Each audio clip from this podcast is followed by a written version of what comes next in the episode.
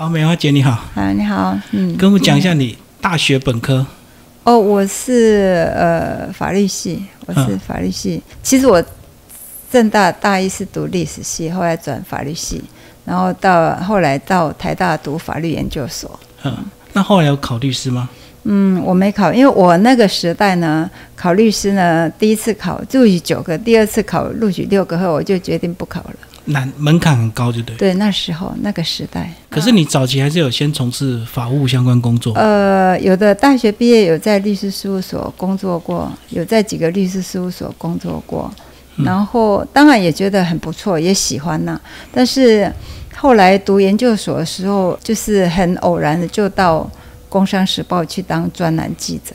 也是法律相关的。嗯，对我写那个法令政策方面的、嗯法令政策分析的专栏记者。那一旦关心了这个国事天下事以后，心就收不回来。要再乖乖在图书馆读书就不容易了，嗯嗯嗯，所以就慢慢就是往传播业发展。所以，呃，在报社做了以后，就到杂志社，在牛顿集团做日本文摘，做中国通。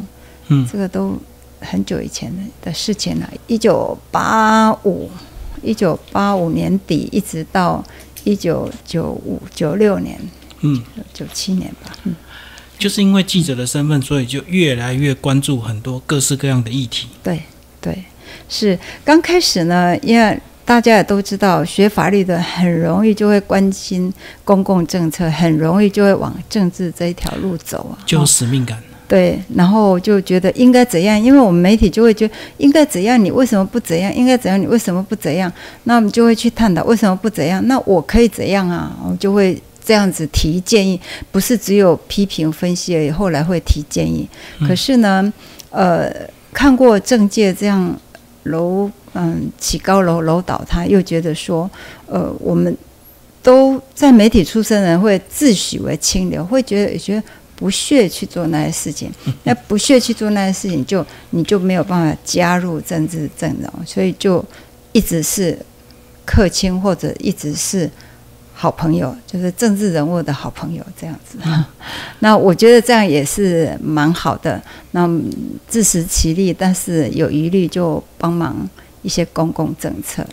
那公共政策呢？后来我们就觉得说，这几年呢，就是台湾从二零零零年开始，就会开始注意到永续发展的事情。是那我就觉得台湾其他的事情都发展的不错，可是在这个永续方面呢、嗯，在绿色生活的落实是不够，所以后来我们的出版品就都往这个路线走。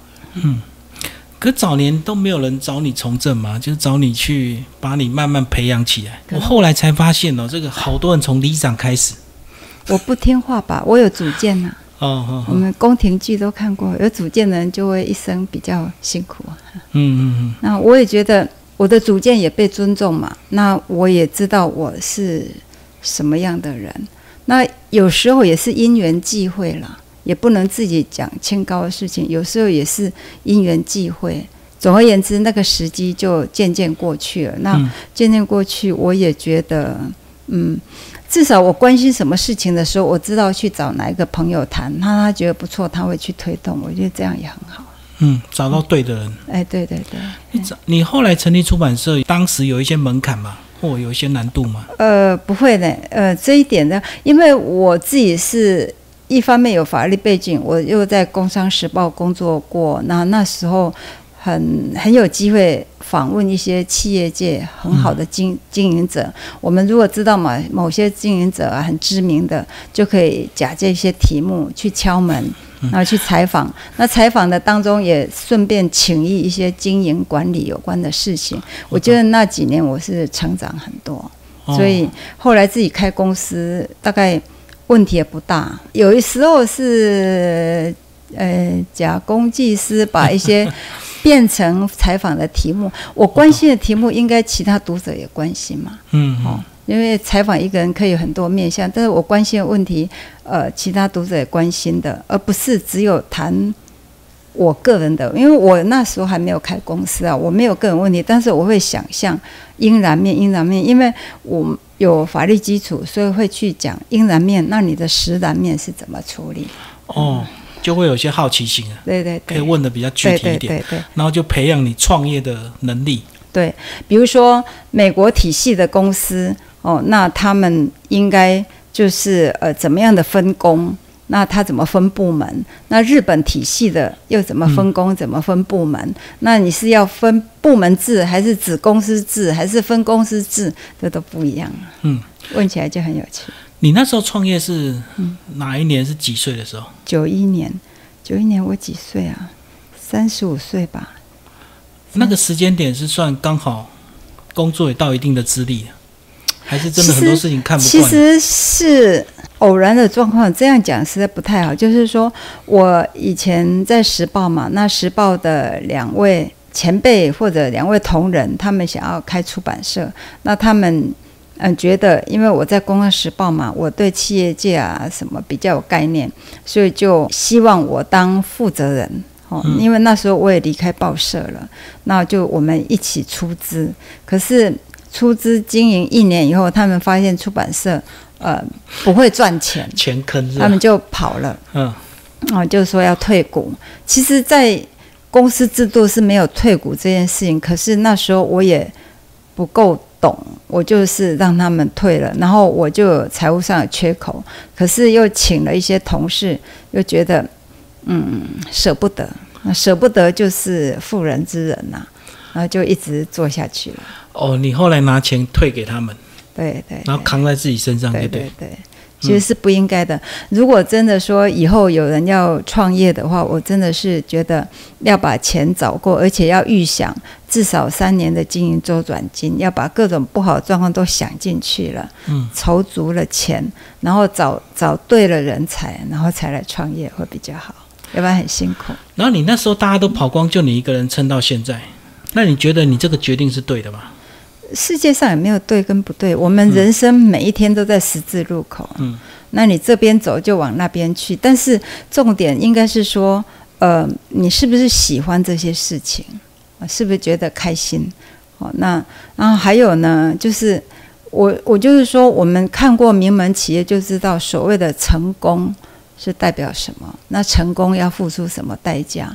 哦，那我们做出版业，因为很寒酸，然后也是一个自诩的清流臭老酒，所以不必承担一些很奇奇怪怪的压力。嗯，哦，那呃，我的同学们在当然也有在各个领域都很优秀、很出色的，那他们每一天的压力也是很大。那我。相对之下，我是比较轻松，所以这是公平的。所以你们就是一个比较小型的独立出版社，这样讲。呃，也曾经很大，就慢慢就觉得说啊，不要为难自己，大家轻轻松松。嗯，那后来就比较聚焦你们所关注的议题的书，这样子。对对，大概广义的所谓的绿色生活嘛，嗯嗯，就是环保永续，那怎么样应用在生活面啊？这绿色旅游啦，或者呃，关于呃绿色经营，比如说社会企业，我们也关心。然后关于那个，比如说植栽哈，怎么种树，怎么怎么样的呃，做那个有效的农业的栽种哈，这些我们都是很讲究的，就是所谓绿色生活。你刚说曾经有一段时间也很大。是你早期后来创业有一段时间是做的不错，所以那时候是有野心把它扩大吗？嗯，我想哈，所谓做的不错，应该是对于财务的控管不懂，就是说我一个人编务还有那个财务还有业务都要负责，事实上是超过我的能力，可是已经都一直在转动当中，就来不及做调整。那事实上这是在企业来经营来讲，这样子是。迟早会有问题的。那我那时候有杂志，有《中国通》杂志，有《月旦法学》杂志，然后图书呢？图书那时候一年大概出了将近一百本的书。嗯，那非常快，对，量非常大。对，全加加起来大概九十几个人。那这个这样九十几个人，每一个月的周转金呢，大概就差不多要六百万。所以压力是很大的。嗯，所以慢慢的也觉得就会让他慢慢消退消退，所以呃有一些杂志就转让哈，然后对就专心做做图书，然后图书的路线把它裁撤掉，变得比较小。哦，所以你说等于早期创业并没有规划的很完整，就直接上路啊，上路之后就一直转转转，就不小心就越转越大。对，后来就发现财富对因为原来是三个合伙人嘛，嗯结果他们两位走，那两位走的时候呢，呃，因为要走其实也是不能强留，但是我并没有立刻去找好更好的呃合作对象，然后就嗯一直滚动下去，这样子是很辛苦的。嗯，你先生有一段时间比较热衷选举，那甚至有当候选人。他并没有去当差一正式的候选人，他是想要嗯想要投入，但是后来就没投入。这个是你们两个共同的方向吗？你一开始会不会担心出版社被贴标签？贴标签我倒是不担心啊，我我我对政治是熟悉的，我不会怕被贴标标签。嗯但是嗯，他的个性是不适合从政，他没有能力，他的抗压度不够，嗯没有能力应对这些复杂的事情。一方面个性，一方面他对台湾的很多的嗯重重叠叠的事情他不熟悉。他很直爽就对了，嗯，所以就看到什么不是直爽，是不懂，就不懂。嘿，这个很残忍，就不懂。嗯那他不适合。那除非是经过很长的运筹帷幄，他那时候本来是有可能，有可能步上坦途的，可是他的抗压性太低嘛，一两个打击下来。他就没有办法往前走，因为这是他的 他的 privacy，所以我不方便这样讲。可对你来讲是至少比较轻松吧，就呃不用担心他在荧光幕前去去有些他的事情我是尊重，我不会担心他是大人，我不用担心他有所以你们两个一路上都是很独立的，独立，嗯，并没有绑得很独立，紧。但是呃应应该是互相肯定了，嗯互相肯定的独立。然后有时候他会找我商量，有时候我是会找他商量，但是商量只是多听一些意见，啊，不会说他的事情我就要他按照我的意思，或者是我的事情他要我按照他的意思，也不会。我我觉得我跟他相处是学到一个呃民主风范啊，尊重，他是很尊重。互相尊重就哎、对。对我我是跟他学的，因为我们会习惯觉得家人就你就应该怎样，你就应该怎样啊，会习惯这样。那在家庭琐事是没关系，可是，在公共事务，我觉得真的要尊重，因为每一个人的理念不一样，嗯不，要勉强。所以出版社这部分就是你完全独立的去营运嘛，对不对？嗯嗯嗯，嗯，各方面的决策也是自己决定。对对对。嗯嗯，所以呃，后来呢，我们大概这十几年才呃慢慢安定下来，就是说，我们就慢慢把同仁当做伙伴，所以我们所有的报表都公开，嗯然后我们一起开会，一起检讨，一起看报表，嗯、一起讨论应该怎么样改善，所以员工的流动率就很低。嗯应该是只有慢慢退休，慢慢退休这样。这个是你想要的感觉。呃，我应该是尊重大家，就是出版社不是我的出版社，而是说大家一起在做的，不是我想要怎样就怎样。但是大部分的事情他们会尊重我，但是我就到最后，我还是我我的决定还是我观察他们的想法。那当然会配合我的经验，配合我看的视野。可是我觉得我决定的事情要他们做得来啊。对啊，我看这几年你们出的书，包括你们的那个数量，好像很稳定，然后都很人文关怀或者是土地关怀，对，都没有一些炒热门的，或者是比较那种。嗯，没有那种八字啊。这个是你一路后来喜欢做的这个方向嘛？对，所以就比较没有压力。你一旦去炒哈，就要付出很高成本，那就会有很大的压力，那生活就会每天很焦虑，不太容易有平常心呐、是，所以你们也会少比较干扰。有些人他想出书，他就不会来找你，因为知道你们的这个方向很明确，是这样。就不会来找你，就没有嗯人情压力。在找我们谈呢，我们还是会很认真谈呐、可是他们蹭一蹭，就觉得我们不适合，就会走这样子。嗯比如说医师嘛，那种那种很希望名利双收的医师呢，我们可能就事后不起，我们就会找那种比较有内涵，然后他平常比较含蓄或者不擅长去做公关，那我们觉得他的一些理念很好，我们愿意把它曝光在读者前面。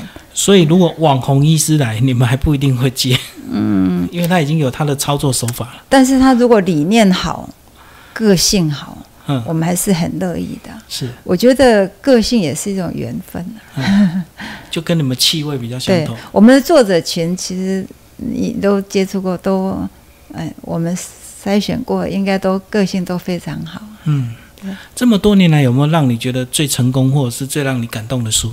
所谓的成功了哈，应该说，嗯，先从世俗的想，就是量嘛。最畅销的就是陈俊旭哈那个。自然学哈，自然医学博士陈俊旭他的书，那时候吃错了当然会生病，那真的是几十万本，大概到最后应该有六六七十万本。他每一年到现在还是结很多的版税啊。他那个也是我三千七百部 YouTube 的前十名以内。对对对，点击率非常高。那陈医师呢？我。我是称他陈医师，因为他在美国明明是医师，那为什么不能称呼他陈医师？只要他在台湾没有职业就好了。那我我还是称他，我就讲 Doctor 陈也可以。他是一个很很热爱求知哈，求新知，所以他都会分享最新的知识。还有呢，他很对读者很热情。我们办活动的时候，读者有问题，他绝对不会时间到。就跑，他一定会把每一个人哦，到善尽的讨论，然后让每一个人很满意、很满足。我觉得就是一个布道者的那个热情，所以我还蛮喜欢他的，就使命感。对，有热情，有热情。一个专业者一定要有热情，就好像我们学法律的人，人家来问法律问题，你你一定要想办法说啊，你到底为什么？为什么？为什么？哦，那我的建议是这样子，你要不要参考一下？一定是这样子问的啊。那我觉得 Doctor 陈非常好。那卖这么好，有影响到你吗？它里面的一些想法跟理念，因为自然医学有些人。是排斥，但是有些人是很热衷并且接受的。我们出版的医学书呢，我们大概绝大部分都是去 practice 去试验过，然后去体体会，然后我们觉得非常有助于读者，我们才去出。我们出的书大概不会说因为这个会赚钱，然后就直接把它印出去了。如果我们没有体验过，没有呃。有一个感受的话，我们就把它出，这样太不负责任。所以，我到目前我们出的书都口碑不错，嗯，医学的书，那医师也都非常好。就你会很注意里面的一些方式跟对。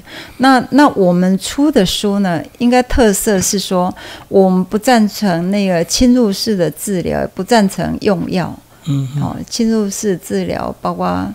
呃，那个动刀啊，动刀哈，非常的不赞成。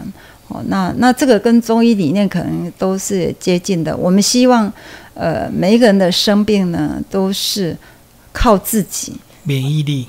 呃，对，靠自己，呃，痊愈。但是医师是你的跑垒指导员，而不是你不是躺在医生身上说：“我病人，你帮我治好。”这样是永远不会好的，cancer 就会移转。是对，所以还是要靠自己。那你说呢？我每本书，我觉得都是我很好的老师，每个医生都很好老师。我自己觉得融会贯通，然后用在我的自己身上，还有我的亲友。所以，其实我刚开始出道的时候，可能常常当义务法律服务啊，帮同仁啊、朋友做法律服务。可是我这二十年来都是。健康健康服务，如果有谁呃得了比较奇怪的病，那找我有缘分，那我就协助他，然后告诉他他可以怎么样去看医师。那哪一部分是依赖医师，哪一部分要靠自己？等于你慢慢也养成自己的敏感度跟专业。对对，那个书出久了，出多了，自然也会学到一点东西。其实我看一个人的脸就知道他健康的情况大概是怎样。嗯。就可以看得出来，这个是意外发掘出来的专长。呃，就是久了，就是人家久病成良医嘛。那你看病人看久了，也是会有一个概念。可是我是看得出来，但是我没有能力帮忙他，我会帮他找到对的人去帮忙他。嗯，这样就提供一些资源。嗯嗯嗯，我们来聊最近这本书好不好？《蜻蜓史》。嗯，听说这本书是你挖出来的宝。对我就是很偶然来了一次，就我一些台大法律系的朋友带我来，我觉得很好。那我自就后来我也不断找不同的朋友，今天来大概第八次，第八次了。然后我觉得在这里真的是安身立命，很舒服。那也看得出来他经营很不容易，可是他的经营理念还有他的实践贯彻。真的让人很佩服。所谓佩服，就是我们来做自己也做不到。那所以有这么好的一块乐土，那希望大家能来共享。然后他的理念，如果能够透过更多的读者去传播或者去学习，我觉得都是一个好事情。所以我就觉得值得变成一本书。嗯，就意外的缘分造就这本书，就对。对，不然他一样继续默默的在山上。对。做他的事，可是很多人不知道。对，就很可惜。那当然，YouTube 啦，或者一些采访断简残篇是有，可是觉得不够体系化，不够完整。对对对。而且那个长度大概五分钟、十分钟，对对对对。那我觉得，如果一个体系化，那我们的读者都具有一定的水准嘛。那如果有体系化的介绍，应该大家都会收获比较多一点。嗯嗯嗯，真的，这个有系统的介绍跟这个长篇就是是差很多，是不一样。嗯，对。你们这个夫妻关注环境议题非常多年，那你们自己会不会退休也想要有这样的一个环境、这样的民宿？我们虽然关心团环境议题，但是我们扮演角色不一样。我重视的是社会教育，就是环境教育。嗯。那他重视的是呃，对一些政策、呃理念或者嗯监督。跟反对，我懂。但是他做的事情，我觉得是有价值。只是我的个性比较不喜欢这样，我比较喜欢那个把呃社会大众教会了，让社会大众去监督政策。你的做法是间接。他的做法是直接，可是你没你们没有想过退休生活吗？嗯，我想人哈到老到死都谈不上退休，只是你做的事情是不是自己喜欢的？那每一天呢，就算只有工作两小时，也是在做事情了哈。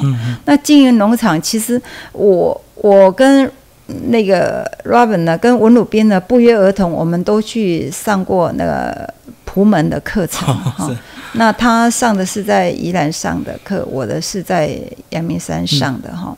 但是上过蒲门的课以后呢，就是会觉得，嗯，很想有一块地来种啊。那那那时候我是五五十岁，就十年前上的嘛。那时候五十几岁，就好像石老师刚退休去种地还可以，到种了十年应该就种不动。所以现在对我来讲，就是呃。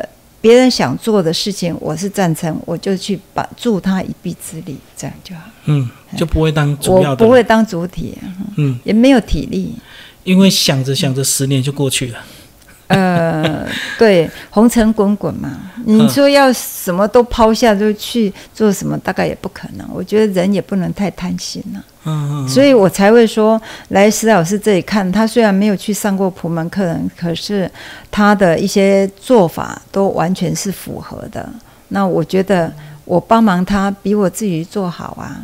嗯嗯嗯。所以你也会期待他的这个永续生态的一些做法，能够真的落实推广下去。而不是只有他在他这边独善其身。我觉得他在这里做，如果就农场，他应该好好享受他的乐趣，就不要再扩大了。但是呢，如果有新手来加入，比如说所谓新手加入呢，他的某一个山头给 A 来做，某一个山头给 B 来做，或者说 A 或 B 呢，像那个奥斯卡一样，愿意来当志工、当 partner，那。有人才继续做，没有人就守这一块就好了。嗯，那但是呢，他所想的这个黑水门，黑水门啊，它的一个再利用，我觉得是值得推广的。那推广呢，就需要政策。这个意思就是说，黑水门呢，这个虫虫呢，来喂鸡是很好的哦。然后。虫虫可以处理厨余，那我们的政策应该是鼓励那个推广，所以它这个机器呢，政府部门应该是来做采购，然后用这个机器来处理厨余，然后让厨余再生变成能源，或者再生变成饲料，或者以后变成食物，那当然是最好。那就要等这个书能够发酵。对呀，我们也期待农委会可以看到这些书。嗯，所以这本书你应该个人期待蛮深的哦。对呀，对呀，但是我这样的期待是没有利害关系的期待，所以比较轻松。石老师本身比较辛苦，他是当事人，我对们只是旁边的推手。哎，对对对，好，谢谢我们社长谢。谢谢谢。